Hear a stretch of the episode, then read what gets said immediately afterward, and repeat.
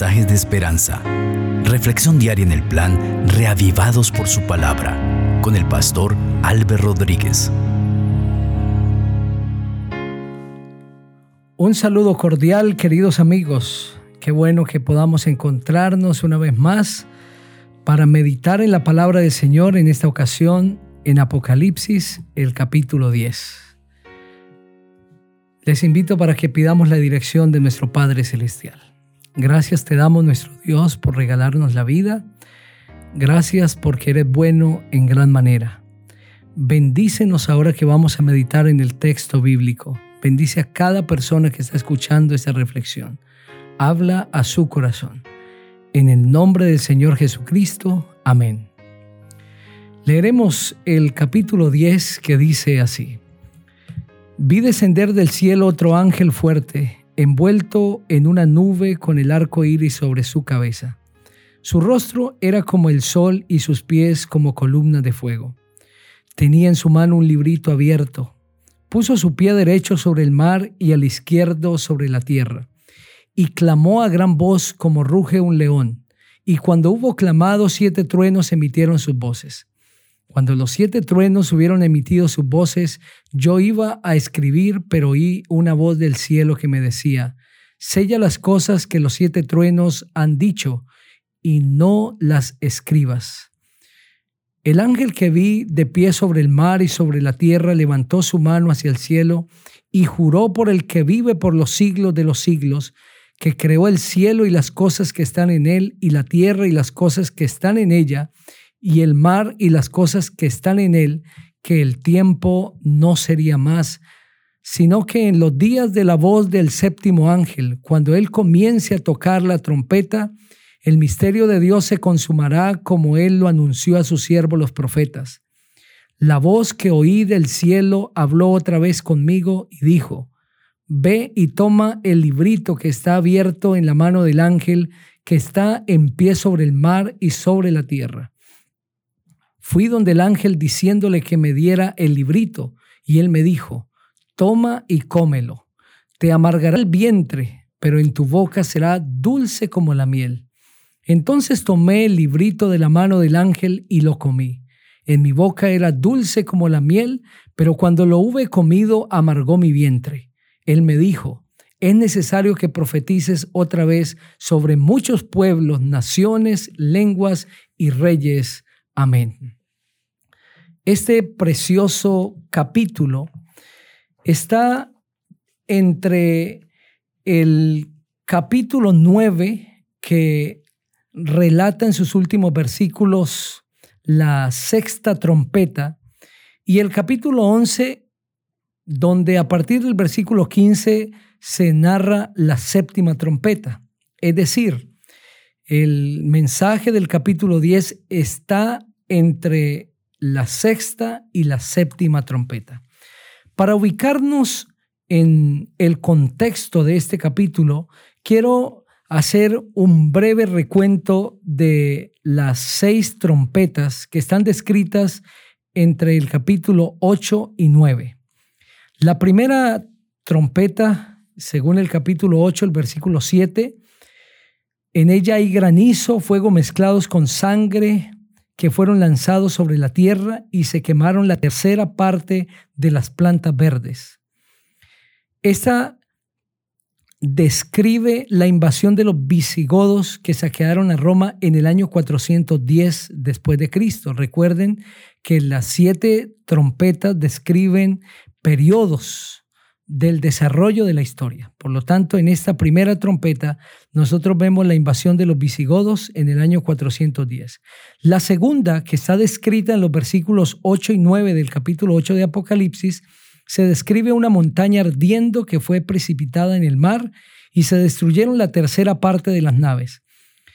Esta tiene relación con la invasión de los vándalos desde Cartago en el 455 vinieron por el mar y quemaron la flota romana.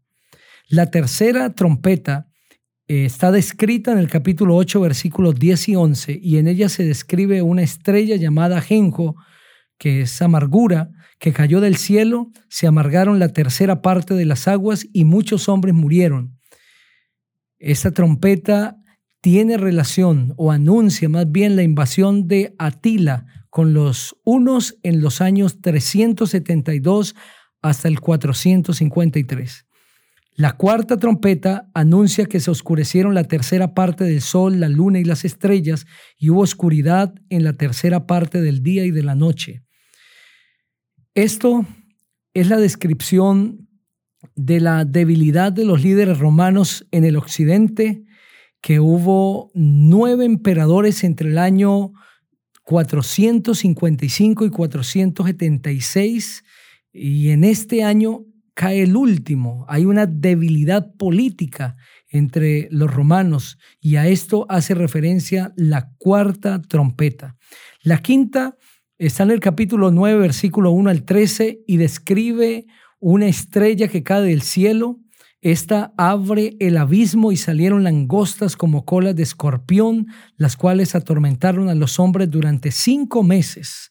El rey de ellos se llamó Abadón y como le mencioné el día anterior, tiene que ver con los cinco meses que están descritos aquí, que empezaron el 27 de julio de 1299 y terminaron en el año 499. Esos cinco meses tienen que ver con 150 años, tomando el concepto bíblico de día por año y entendiendo que los meses judíos eran de 30 días. La sexta trompeta describe que se desataron los cuatro ángeles que estaban preparados para la hora, día, mes y año a fin de matar a la tercera parte de los hombres. Su ejército constaba de 200 millones y está descrita en el capítulo 9, versículo 14 al 21. Esta se refiere al periodo de la ascendencia turco-otomana, un día, un mes y un año en tiempo profético equivalen a 391 años con 15 días. Sumando ese lapso al anterior, llegamos hasta el 11 de agosto de 1840, partiendo de la última fecha que fue en el año 449. Y es en esta fecha, el 11 de agosto de 1840, en la cual Turquía aceptó por medio de sus embajadores la protección de las potencias aliadas de Europa. Y es entre el año 1840 y el año 1844, que es el tiempo de la séptima trompeta, en que nosotros vemos el cumplimiento de Apocalipsis 10. He querido hacer este recorrido para que ubiquemos Apocalipsis 10 después de 1840, cuando concluye la sexta trompeta. Y noten que en el capítulo 10, dice el versículo 1, Vi descender del cielo otro ángel fuerte, envuelto en una nube con el arco iris sobre su cabeza. Su rostro era como el sol y sus pies como columnas de fuego. Esta visión que está viendo Juan es después de la sexta trompeta, es decir, debe cumplirse entre el año 1840 y 1844 que es el tiempo en que inicia la séptima trompeta que está descrita en el capítulo 11. Y qué interesante es que el relato del capítulo 10 tiene que ver con los eventos que ocurrieron entre estos años 1840 y 1844.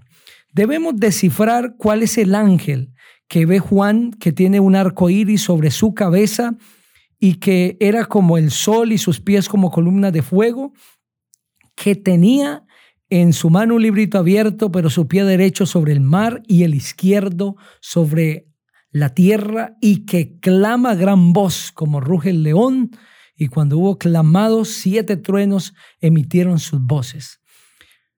El ángel que está describiendo aquí el profeta tiene que ver con el Señor Jesucristo o es el Señor Jesucristo. Y esto nosotros lo entendemos por las características que tiene el ángel, porque los ángeles de Dios no se presentan con toda esa pompa y esa gloria que aquí se describe. Su cara brilla como el sol, sus piernas parecen columnas de fuego y el arco iris de Dios centellea sobre su cabeza. En las escrituras, esta descripción se emplea solamente para una persona de la deidad. Eso lo vemos en Ezequiel 1, 26 al 28, y allí esa descripción hace referencia o señala al Señor Jesucristo, igual que San Marcos 9, 2 y 3. Concluimos pues que este ángel de Apocalipsis 10 es el mismo Señor Jesucristo. Es Él el que ha descendido en persona para anunciar el mensaje que hay en el capítulo 10. Y esto que tenía un librito abierto y que ese librito es el que come Juan, que es dulce y amargo a la vez, pues debe ser entendido también. ¿Cuál es el libro que tiene el Señor Jesucristo aquí? Es un libro abierto. Para nosotros comprender cuál es ese libro abierto que tiene el Señor Jesucristo, debemos recordar las instrucciones que el Señor le dio a Daniel en el capítulo 12, el versículo 4, cuando el Señor le dijo así, pero tú Daniel, cierra las palabras y sella el libro hasta el tiempo del fin. Muchos correrán de aquí para allá y la ciencia se aumentará. El libro que tiene el Señor Jesucristo en su mano es el libro de Daniel, que es el que ha quedado cerrado hasta el tiempo del fin. Y esto lo entendemos por varias razones. Primero, porque los escritos de Daniel constituyen un libro profético y esto es lo que el ángel tiene en su mano. Segundo, porque el libro de Daniel iba a ser finalmente abierto y el versículo 2 dice que el ángel ya trae el libro abierto en su mano. Y tercero, porque la apertura de este libro se daría en el tiempo del fin. Y este mensaje que el ángel está proclamando en Apocalipsis 10 es para el tiempo del fin. Pero ¿cómo así que el tiempo del fin? ¿Qué quiere decir este concepto de el tiempo del fin? No es el tiempo en que el mundo se va a acabar, es decir, el fin del mundo, porque nosotros encontramos ahí en el versículo 7 dice, sino que en los días de la voz del séptimo ángel, cuando él comience a tocar la trompeta, el misterio de Dios se consumará como él lo anunció a sus siervos los profetas. En el marco del el mensaje del capítulo 10 se está anunciando unos eventos futuros y es la séptima trompeta. Y allí dice que el misterio de Dios se consumará. La palabra misterio en la Biblia tiene que ver con el plan de la salvación se consumará con la séptima trompeta. Por lo tanto, el tiempo del fin aquí no lo podemos entender como el fin del mundo porque se está anunciando eventos futuros. Entonces, ¿cuál es el tiempo del fin? Ya nos ubicamos entre el año 1840 y 1844 y es allí donde debemos entender el concepto de tiempo del fin en este periodo. ¿Y por qué a este periodo se le llama el tiempo del fin? Básicamente por la siguiente razón. Y es que a partir de 1844 iniciaría en el cielo un juicio que se llama el juicio investigador. Y ese juicio investigador determinaría a través de su comienzo el tiempo del fin. Es decir, la última época, la última historia de la humanidad empezó a partir del año 1844. Este precioso capítulo que es muy extenso tiene en resumen un mensaje especial. En el tiempo del fin, Dios daría a conocer el libro de Daniel de manera especial. Y esto fue lo que sucedió a partir del año 1840 hasta 1844, cuando el libro de Daniel se estudió, se predicó y se proclamó de manera tan amplia y abundante, a tal punto que el pueblo de Dios concluyó que el Señor Jesucristo vendría en 1844. Por eso es que en el séptimo sello, que tiene relación con la séptima trompeta, se presenta como si Cristo viniese ya en el, en el sexto sello. Pero es porque en este tiempo se proclamaría la segunda venida de Cristo como ya, pero esto sería lo dulce de comer el libro proclamar, creer que Cristo vendría ya. Y lo amargo sería que Cristo no vendría. Y eso fue lo que sucedió en 1844. La gente predicó que Cristo ya venía, pero Cristo no vino. Empezó en el cielo una época especial, un tiempo especial de intercesión del Señor Jesucristo como el sumo sacerdote. Pero termina el capítulo diciendo, es necesario que profetices otra vez sobre muchos pueblos, naciones, lenguas y reyes.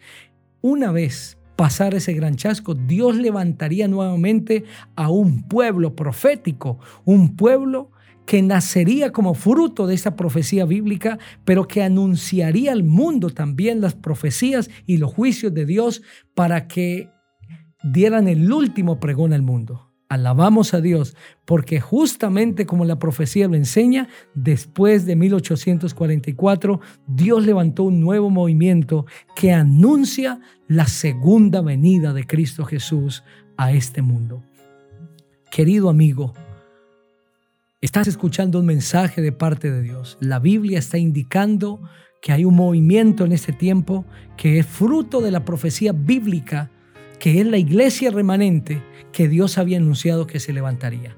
¿Cuál es esa iglesia? En los próximos capítulos veremos la identificación de ese pueblo que Dios levantaría después de ese gran chasco. Alabemos a Dios porque Él está conduciendo la historia en este mundo. Querido Padre Celestial, te damos muchas gracias porque nos has hablado a través de tu palabra. Bendice a cada persona que está escuchando suple sus necesidades y de manera especial que hoy podamos contemplarte como el Dios soberano que puede dirigir la historia de la humanidad. En Cristo Jesús, amén. El Señor te bendiga